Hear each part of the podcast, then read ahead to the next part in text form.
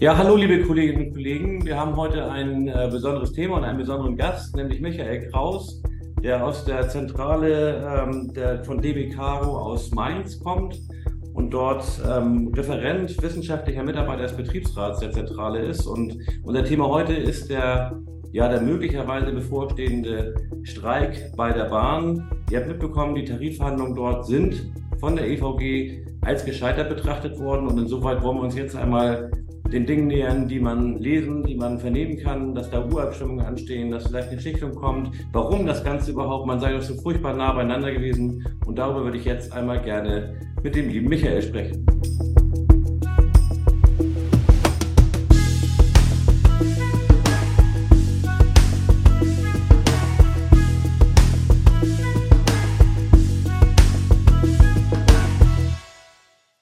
Michael, herzlich willkommen zu dieser äh, Interviewfolge und vielen Dank, dass du dich bereit erklärt hast, hier einiges äh, mal zur Situation zu sagen. Vielleicht, Michael, kannst du erst mal ein paar Worte zu dir sagen äh, und äh, ähm, zur Situation, wie sie sich da jetzt darstellt. Ja, vielen Dank, lieber Marco, für die Einladung. Ja, ich bin Referent und Büroleiter des Betriebsrats der DB Cargo Zentrale in Mainz. Ich mache das jetzt seit knapp einem Jahr. Ich war vorher bei verschiedenen anderen Konzernen in ähnlicher Funktion beschäftigt und ganz früher mal war ich hauptamtlicher Gewerkschafter bei zwei Gewerkschaften, der NGG und der IG Metall. Und das ist vielleicht auch der Grund, warum du mich jetzt eingeladen hast, weil ich sozusagen sowohl die hauptamtliche Gewerkschaftssicht als auch eben die ehrenamtliche im Betrieb kenne. Ja, jetzt ist das ja so mit den, mit den Verhandlungen, was man so lesen konnte in den vergangenen Tagen. Da wurde gesagt, Mensch, man sei doch so dicht beieinander gewesen. Es wurde sogar davon, davon gesprochen, dass fast abgeschlossen worden wäre. Und äh, wie ist jetzt eigentlich, wie ist jetzt eigentlich die Situation? Warum, warum sind wir in einer Situation, wo EVG die Verhandlungen für gescheitert erklärt hat? Ja, ich glaube, das ist eigentlich relativ einfach äh, zu verstehen. Die Forderungen der EVG lauteten, die Hauptforderungen 650 Euro, Tariferhöhung, tabellenwirksam für alle Mitarbeitende bei der Deutschen Bahn für zwölf Monate. Das hört sich jetzt erstmal nach sehr viel Geld an. Das ist auch sehr viel Geld, muss man kurz erklären. Wir hatten in den vergangenen Jahren die Corona-Situation, wo der Bund mit Milliarden Unterstützung der Bahn geholfen hat, weil eben die Züge nur halb leer gefahren sind. Und dementsprechend ähm, haben auch die Beschäftigten mit dem Tarifabschluss der EVG Zurückhaltung geübt. Ja, es gab also ja. nur 1,5 Prozent Lohnerhöhung, zum Beispiel für letztes Jahr. Letztes Jahr hatten wir über 7 Prozent offizielle Inflation. Das heißt, wir gehen schon praktisch mit einem Minus von 5,5 Prozent in diese Tarifrunde wenn man es mal überschlagsmäßig berechnet. Dieses Jahr ja. liegen wir momentan bei 6 Prozent. Wenn man jetzt die beiden Ziffern allein zusammenrechnet, 6 Prozent und 5,5%, wären wir schon bei einer Forderung von 11,5 für ein Jahr, weil die Inflation auf Jahresfrist berechnet wird. Der Bahnvorstand hat jetzt ähm, zuletzt vorgelegt 400 ähm, Euro für die Deutsche Bahn in zwei Tranchen. 200 Euro im Dezember 2023, also im letzten Monat des Jahres und dann August 2024 und das für 27 Monate. Das heißt, es wäre ein deutlicher Reallohnverlust gewesen. Und die Bahnkommunikation ist da nicht ehrlich. Der Herr Seiler sagt da nicht ganz die Wahrheit, wenn er sagt, man war ganz nah beieinander, man war nicht ganz nah beieinander. Und ähm, die EVG hat ja bei der Transdev abgeschlossen. Das war ein besserer Abschluss. 21 Monate 420 Euro. Ähm, mhm. Wenn die deutlich kleinere Transdev das zahlen kann, dann frage ich mich, warum die DB das nicht mindestens auch anbieten konnte. Man sieht ja in verschiedenen Tarifbereichen, dass auch ähm, die äh, Arbeitgeber versuchen, über sehr, sehr lange Laufzeiten jetzt irgendwie sich äh, der Verantwortung, Übernahme für diese Inflation, die wir ja im Moment gerade sehen, so ein bisschen zu entziehen. So nach dem Motto, das schiebe ich auf die lange Bank und äh, dann habe ich vielleicht einmal einen etwas höheren Abschluss, der ist ja aber gar nicht so gewaltig, was hier im Raum steht. Und dann bin ich aber das Thema der unkalkulierbaren Inflation los und damit verlagert man es ja im Grunde genommen so ein bisschen auch auf die, auf die Beschäftigten, wie man es ja in der Vergangenheit eben auch getan hat. Also 1,5 Prozent ist ja in dem äh, Thema wirklich etwas, äh, was völlig unzureichend ist. Also diese 27 Monate, ähm, da weicht die Bahn auch nicht von ab. Das ist sozusagen deren Credo, dass sie eine lange Laufzeit braucht, um Planbarkeit zu bekommen. Oder gibt es da auch äh, Signale auf zwölf Monatsbasis beispielsweise das zu machen? Also ich bin jetzt nicht direkt bei den Tarifverhandlungen dabei, aber so wie ich das von unseren ähm, dort Beteiligten gehört habe, ist das einer der Knackpunkte, wo die Bahn relativ hart ist. Aber wir werden sehen, ob sie sich vielleicht auch noch bewegt, weil es ist klar, wenn sie bei den zwei Punkten bleibt, 400 Euro insgesamt und das halt relativ spät erst und 27 Monate Laufzeit, da wird es sicher keine Einigung geben. Ja, das sieht auch überhaupt nicht danach aus. Überhaupt würde ich, würde, würde mich mal interessieren, diese ganze Verhandlungsgebaren der Bahn und auch von dem Personalvorstand Herrn Seiler. Der hat ja im Grunde genommen, also ehrlich gesagt, erlebt man das so normalerweise nicht. Das ist schon für mich auch eine neue Erfahrung. Ich habe das ein bisschen verfolgt über die Social Media Kanäle, wo der da ja praktisch die gesamten Verhandlungen gegen, äh, hindurch immer am, am Kommentieren und am Rumjaulen war. Ich kann mich noch erinnern an, an so einen Verzweiflungspost zwischen der zweiten und dritten Runde, warum man nicht zusätzliche Termine macht und mhm. was das jetzt alles soll und die, die, der, die EVG soll doch hier verantwortungsvoll agieren und so weiter und so fort. Und dabei versucht er natürlich öffentlich Druck auf die Belegschaften zu machen. Und ich kriege auch mit, dass das in verschiedener Weise verfängt. Das vielleicht noch gleich als Folgefrage, aber erstmal die Rolle des Arbeitgebers, also in der ersten Runde ohne Angebot zu kommen und dann in der zweiten Runde eigentlich auch nichts auf den Tisch zu legen und sagen, jetzt müssen wir aber unbedingt reden, um die Warnstreiks zu verhindern. Wie erlebst du ähm, aus der Sicht jetzt hier ähm, von Betriebsräten äh, diese Umgehensweise der Bahn mit dem Tarifverhandlungspartner EVG? Ich meine, Klappern gehört zum Handwerk, aber was ich hier erlebe, und ähm, ich habe ja auch einen Vergleichsmaßstab, ich war ja vorher in IG Metallbereichen beschäftigt, das hat schon eine neue Dimension für mich. Ähm, der Herr Seiler ist ja ehemaliger Betriebsrat und Gewerkschafter. Das muss vielleicht dazu sagen. Und anscheinend äh, hat er das Wissen jetzt äh, eben nutzbringend eingesetzt für seinen Arbeitgeber und macht es weiter, indem er versucht, uns einerseits hinzuhalten. Also bei der ersten Tarifrunde, beziehungsweise bei der ersten Verhandlungsrunde hat er gar nichts mitgebracht. Ja da wollten sie inhaltlich gar nicht reden, sondern nur mal äh, das Terrain abstecken. Ähm, dann haben sie sich aber beschwert, dass die Verhandlungen so schnell abgebrochen worden seien. Dabei waren sie selber nicht bereit zu verhandeln. Ähm, und das Schauspiel hat sich dann im Grunde weiter ähm, hingezogen über die nächsten Verhandlungsrunden. Also insgesamt ähm, hat die Bahn zweimal die Gespräche verlassen. Ja, bei vier Verhandlungsrunden ist das schon relativ viel, dass man nicht sagen kann, die EVG ist da nicht äh, gesprächsbereit oder verhandlungsbereit. Und ähm, dass man von vornherein im Grunde den schwarzen Petern Beschäftigten zuschiebt, passt auch nicht mehr in die Zeit.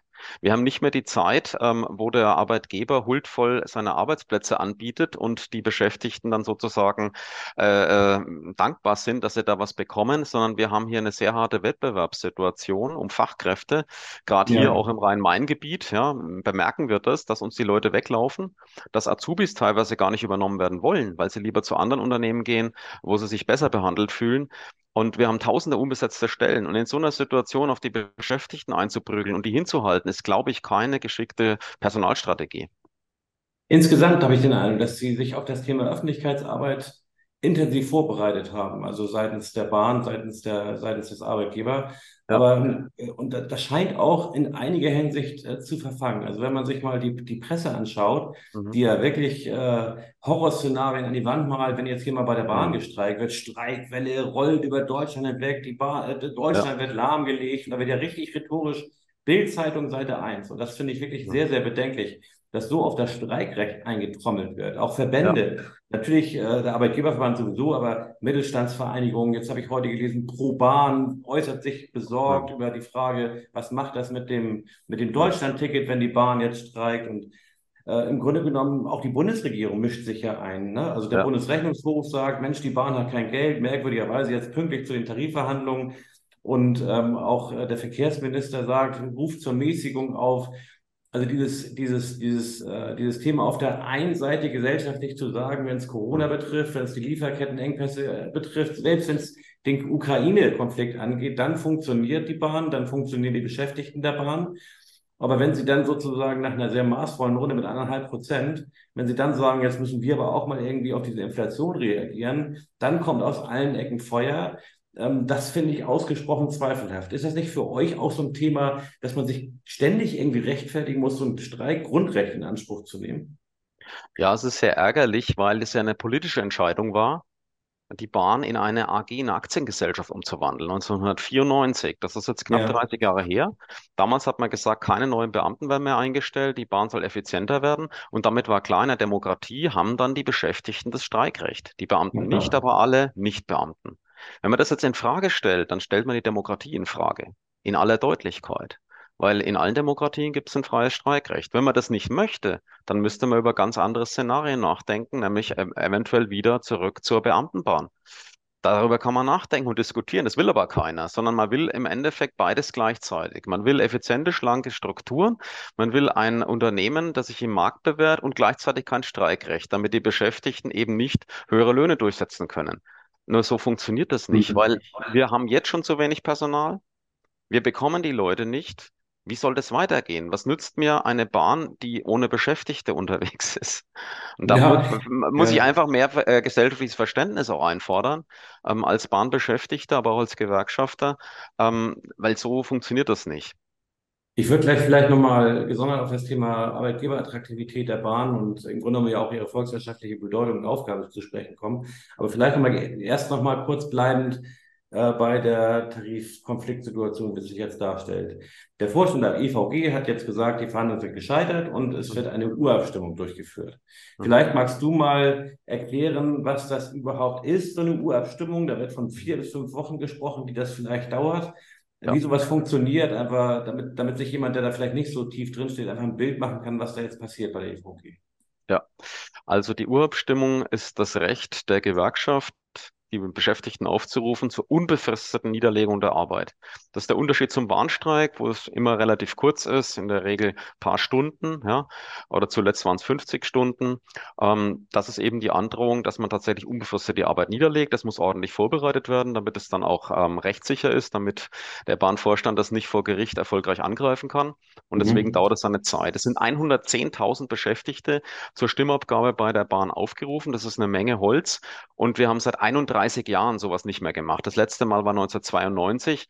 Das heißt, es muss gut vorbereitet sein und braucht eben seine Zeit. Und äh, es läuft so ab, ähm, elektronisch, dass eben jeder Beschäftigte, äh, der äh, bei der Bahn arbeitet und EVG-Mitglied ist, dass die Voraussetzung eben sein Stimmrecht wahrnehmen kann. Das ist ein personalisierter Code, die die Leute bekommen. Und wir müssen natürlich auch an diejenigen denken, die vielleicht nicht die Möglichkeit haben, das Ganze äh, so einfach elektronisch äh, durchzuführen, weil sie kein ähm, entsprechendes Gerät haben. Also das muss alles ordentlich eingetütet werden und deswegen dauert es dann eben vier bis fünf Wochen. Und wenn sich dann in dem Zeitraum 75 Prozent plus eine Stimme ähm, mindestens dafür aussprechen, dann ist eben die Voraussetzung gegeben und dann ähm, kann eben entsprechend zum unbefristeten Streik aufgerufen werden.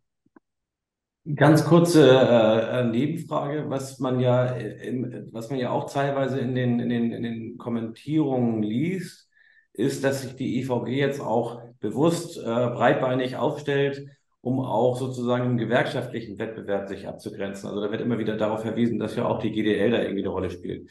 Ist das eigentlich in dieser Tarifauseinandersetzung ein Thema? Ähm, das ist natürlich ein Thema. Es gibt interne Debatten. Äh, wir haben ja auch ein Intranet, DB Planet, da wird heftig diskutiert. In die eine wie in die andere Richtung. Ich muss auch ganz klar sagen, ähm, ich bin bei der Bahn beschäftigt, bin also kein Beschäftigter der Gewerkschaft.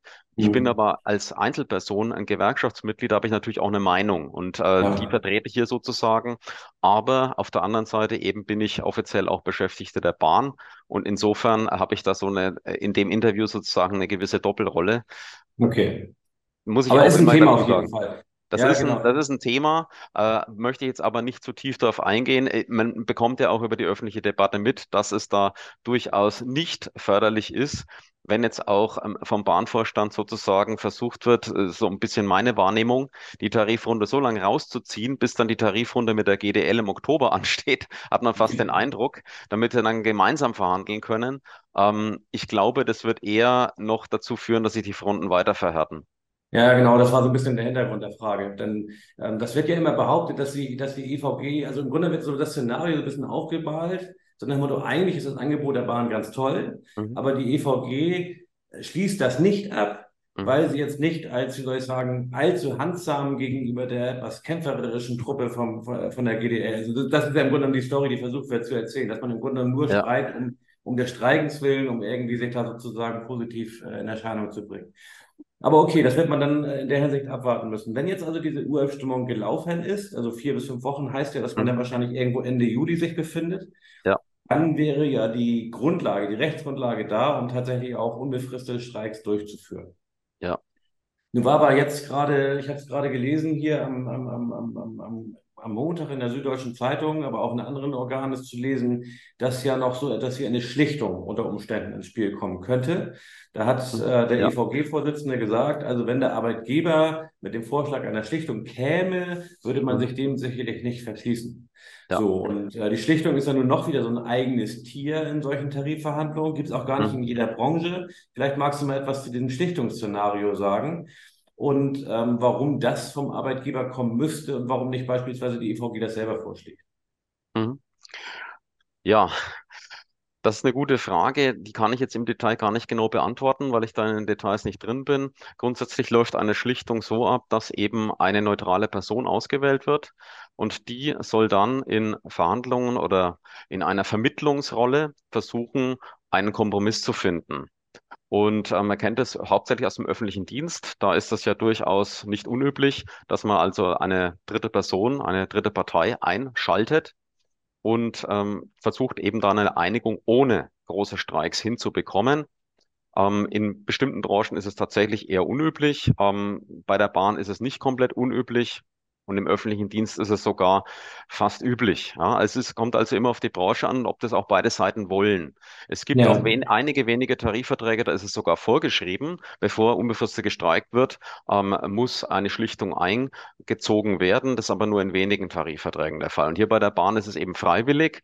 Aber eben, wie gesagt, die EVG hat sich über Martin Burkhardt ja erklärt, sie wäre dazu bereit. Aber sie möchte das nicht selbst einberufen, weil sie wahrscheinlich erwartet, dass sie an einem Streik ein besseres Ergebnis bekommt als in einer Schlichtung. Ja, und das ist jetzt auch die Frage. Bei einer Schlichtung würde ja auch die Friedenspflicht wieder gelten. Das heißt also, genau. Äh, die, das ist so ein bisschen, wie soll ich sagen, es überschneidet sich so ein bisschen, finde ich, zumindest als Außenstehender, überschneidet sich so ein bisschen mit diesem Urabstimmungsthema.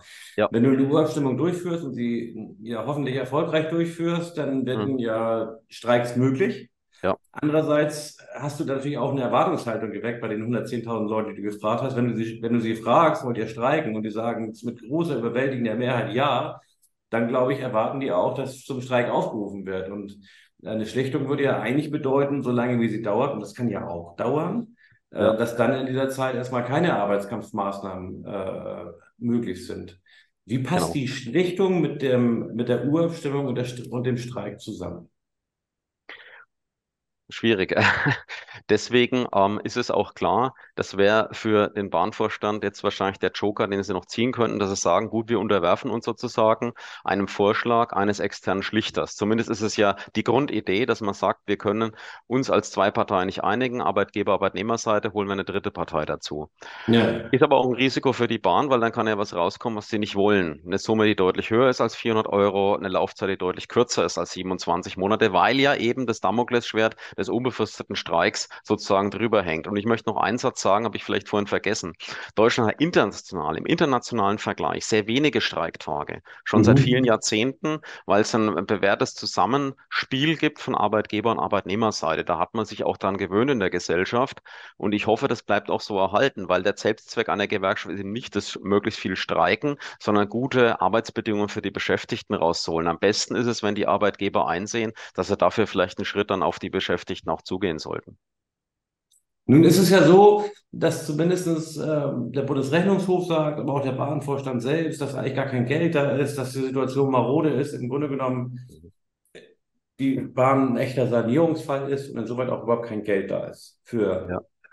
für die Bahnbeschäftigten. Andererseits ist es natürlich auch so, dass die, dass die Anforderungen an die Bahn immer größer werden im Sinne von, von Transport, Logistik, aber auch natürlich jetzt mit dem Deutschlandticket. Im Grunde genommen wird immer mehr von der Bahn verlangt und natürlich auch damit von den Beschäftigten. Aber es soll immer kostengünstiger irgendwie so laufen. Und ich, ich würde jetzt nochmal auf das Thema zu, äh, zu sprechen kommen, was du äh, so angedeutet hattest, beziehungsweise zwei, dreimal schon, schon gesagt hattest. Die Bahn braucht natürlich auch, um das alles zu bewältigen, braucht sie ja auch gutes und vor allen Dingen ausreichendes Personal. Und ähm, wenn es, ich sag mal, infolge so einer Situation der Einkommensbedingungen, und ich habe das teilweise ja, ich bin selbst viel Bahnfahrer, wenn man da mal mit den Zugbegleitern spricht oder den Kollegen, die dann in Bordrestaurants arbeiten. Ich habe auch Kontakte äh, zu äh, Betriebsräten aus dem Bereich äh, der Logistik da. Das sind alles nicht so unbedingt Einkommens- und Arbeitsbedingungen zum Totlachen. Und die Frage der Arbeitgeberattraktivität bei der Bahn, die spielt natürlich auch eine Rolle. Also wenn man die ökologische Wende will, Da muss man viel mehr auf die Schiene bringen. Da muss man viel mehr Personen auch in den, in den, in, in, auf die Schiene bringen. Und wie soll das funktionieren, wenn das Personal nicht da ist? Und wie kriegt man das Personal, wenn die Arbeits- und Einkommensbedingungen nicht so sind? Wie ist eigentlich aus deiner Sicht die, wie soll ich sagen, die Gesamtverfassung der Bahn? Weil die ja sagen, ja, wir haben kein Geld, wir können nichts geben, im Grunde genommen. Also ich teile den, die Auffassung, dass die Bahn im Grunde ein Sanierungsfall ist. Das hat ja der Bahnvorstand auch indirekt eingeräumt, indem er gesagt hat, wir brauchen für, äh, eigentlich 89 Milliarden Euro bis 2030 für die ähm, Sanierung der Schienen. Ja. Ähm, die Bundesregierung hat jetzt gesagt, gut, wir geben euch 45, das ist ungefähr die Hälfte. Ähm, wenn wir im internationalen Vergleich schauen, ähm, unsere direkten Nachbarländer, Österreich gibt pro Person etwa das Doppelte, die Schweiz das Dreifache, Luxemburg sogar das Vierfache für den Schienenverkehr aus. Ähm, das sind die Prioritäten einfach in Deutschland seit Jahrzehnten falsch gelegt. Die Bahn sollte effizienter, schlanker werden. Ähm, aber das hat ja alles seine Grenzen. Ne? Ich kann alles äh, bis zum gewissen Punkt auf Verschleiß fahren und dann stellt sich irgendwann eben der Zusammenbruch einzelner Bereiche des Gesamtsystems ein. Und da sind wir jetzt. Ja? Bestimmte mhm. Dinge funktionieren nicht mehr. Wir haben dramatisch ähm, an ähm, Gleiskilometern abgebaut, Weichen, Bahnhöfe. Wir haben Waggons äh, abgebaut. Wir haben Lokomotiven, also Triebwagen, wie sie heute heißen, abgebaut und auch Personal. Und äh, jetzt sind wir halt an einem Punkt, da geht's nicht mehr. Wenn wir mehr draufbringen wollen, müssen wir mehr bezahlen. Und alleine äh, zu sagen, wir stellen jetzt mehr Material zur Verfügung, bessere Schienen, äh, nutzt nichts, wenn ich das Personal nicht mehr kriege. Also das muss ich als Gesamtpaket sehen. Und da ist es falsch zu sagen, ja, auch die Beschäftigten müssen ihren Beitrag leisten. Wenn wir es mit anderen Branchen vergleichen, können wir halt nur feststellen, uns laufen jetzt schon teilweise die Leute, die direkt ähm, am System arbeiten, also die Leute auf den Rangierbahnhöfen, in den Zügen und so weiter, die laufen uns jetzt schon teilweise davon, weil sie einfach in anderen Branchen bessere Arbeitsbedingungen haben. Und darauf müssen wir halt irgendwie reagieren. Und eine intelligente Strategie ist zu sagen, da müssen wir unsere Arbeitsbedingungen überprüfen. Und das kostet mehr Geld, ja. Nur eine funktionierende Infrastruktur gibt es eben nicht zum Nulltarif. Ja, das ist das irgendwie. Alle wollen das. Aber wenn es dann ums Geld geht, dann, äh, dann, dann sieht man das. Das ist ein bisschen doppelmoralistisch, finde ich, auch von der Gesellschaft so insgesamt. Das ist einfach ja. zu wenig zu sagen, bei Corona stelle ich mich auf den Balkon und klatsch dafür, dass die Bahn weiterhin ihren Job macht. Und in der, in der Ukraine-Krise bin ich froh darüber, dass die ja. ganze Logistik funktioniert und dort die, äh, die Sachen äh, und, die, und die Menschen hin und her zu transportieren.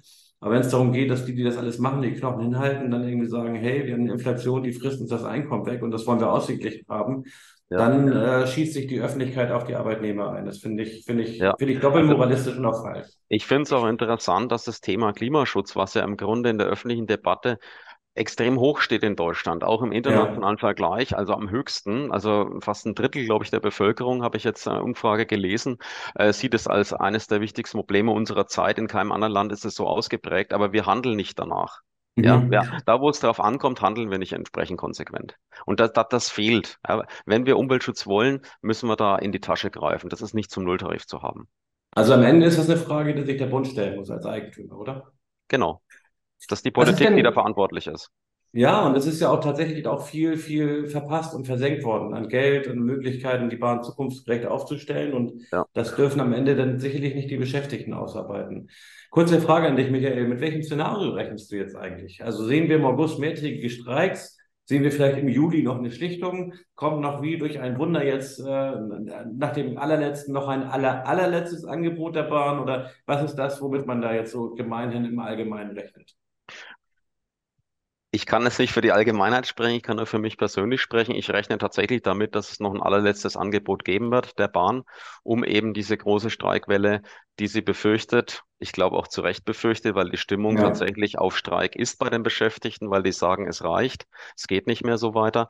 Ähm, dass noch ein allerletztes Angebot kommt wie das dann aussieht, ob man sich darauf einigen kann, ob vielleicht der Vorschlag einer Schlichtung kommt, das wäre jetzt Spekulation. Aber ich gehe davon aus, dass es jetzt nicht einfach in die Streiks reingeht, sondern dass noch irgendein Signal vom Bahnvorstand kommt und sei es auf politischen Druck der Bundesregierung oder wie auch immer, die eben diese Streiks noch abwenden möchte. Davon gehe ich persönlich aus, ja. Ehrlicherweise kann man, glaube ich, auch nur sagen, dass es auch wirklich ein notwendiger Move von der Bahn wäre. Denn ja. äh, auf dem Angebotsniveau, wie es im Moment da ist, kannst du die Uhr nachstellen, äh, wird es Streiks geben, mehrtägige Streiks. Und Richtig. da hat keiner was von. Da hat die Volkswirtschaft nichts von, da hat die Bahn nichts davon, die Bahnbeschäftigten am Ende natürlich auch nicht, sondern nur dann, wenn da am Ende ein wesentlich besseres Angebot bei rauskommt. Ja. Und das kann, das sollte man abkürzen. Ich glaube, jetzt haben beide Seiten mal so gesagt, wo der Hase im Pfeffer liegt. Jetzt muss die Bahn endlich den Lösungskorridor öffnen. Das nützt ja auch nichts, wenn sie sich da durch mehrtägige Streiks, womöglich über Monate, da irgendwie äh, dahin führen lässt. Ähm, das ist ja nur, nur schädlich. Und insoweit finde ich, gehört die Verantwortung für diese ganze Konfliktsituation auch dahin geschoben, wo sie auch hingehört. Und zwar nicht bei der Gewerkschaft und den Beschäftigten, sondern im Grunde bei dem Arbeitgeber und letztendlich auch natürlich beim Bund und dem Steuerzahler. Man muss sich darüber im Klaren sein, dass eine ökologische Wende das Transport und das Logistik, dass das alles Geld kostet und man nicht immer nur sozusagen nehmen kann, wenn es eng wird oder wenn man gebraucht wird, sondern dass man auch bereit sein muss, dann eben dafür auch Geld auszugeben. Absolut. Also gerade in der Corona-Zeit war die Bahnbelegschaft sehr stark belastet durch die Arbeitsbedingungen, einfach ja. äh, mit den ganzen Auflagen und auch teilweise mit Fahrgästen. Also wir hatten letztes Jahr so viel ähm, Angriffe auch auf Bahnpersonal wie noch nie zuvor.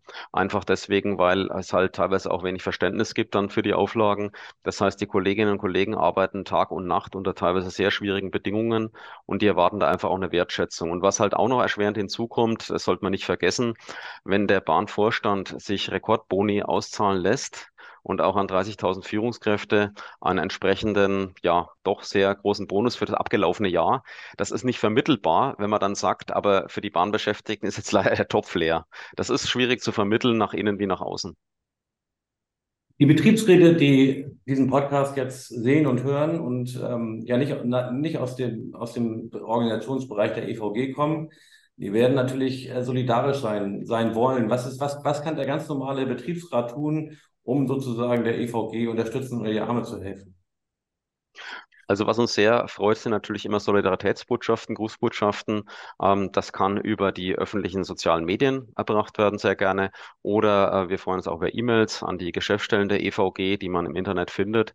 Äh, das gibt Rückenwind, das gibt ähm, ja auch Durchhaltevermögen. Und es ist gut zu wissen, dass eben nicht nur uns ein gewisser Wind aus der Öffentlichkeit, aus den Medien entgegenbläst oder auch aus der Politik, sondern dass wir eben auch Leute haben, äh, Kolleginnen und Kollegen haben, die solidarisch hinter uns stehen.